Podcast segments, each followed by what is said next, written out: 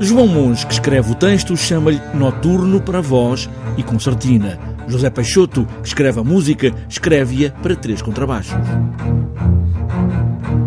Este espetáculo é, é um espetáculo que nasce da vontade do João Monge de fazer um texto a partir de uma história que ele me tinha ouvido contar já há muito tempo, quando o João escreveu O Chão d'Água, uma peça que eu lhe pedi há uns anos. Falei-lhe desta história da minha família e de, e de, me lembrar das cheias de 67 muito bem, porque tinha perdido familiares muito próximos e, e porque isso teve um impacto muito grande, como é evidente, na minha família. É um lamento em voz alta de quem perdeu quase toda a família nas maiores cheias que há memória em Portugal, no Ribatejo e à volta de Lisboa, em 1967. Maria João Luís ensinou esta ideia que também se agarra à sua própria pele. Digamos que o espetáculo é eh, uma espécie de uma instalação onde nós estamos. Portanto, estamos nesta instalação, uh, habitamos este espaço, que é um espaço quase de sonho,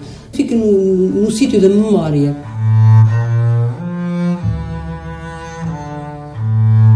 Cada ondinha do Tejo devia ter um nome de menina. Assim já estava certo.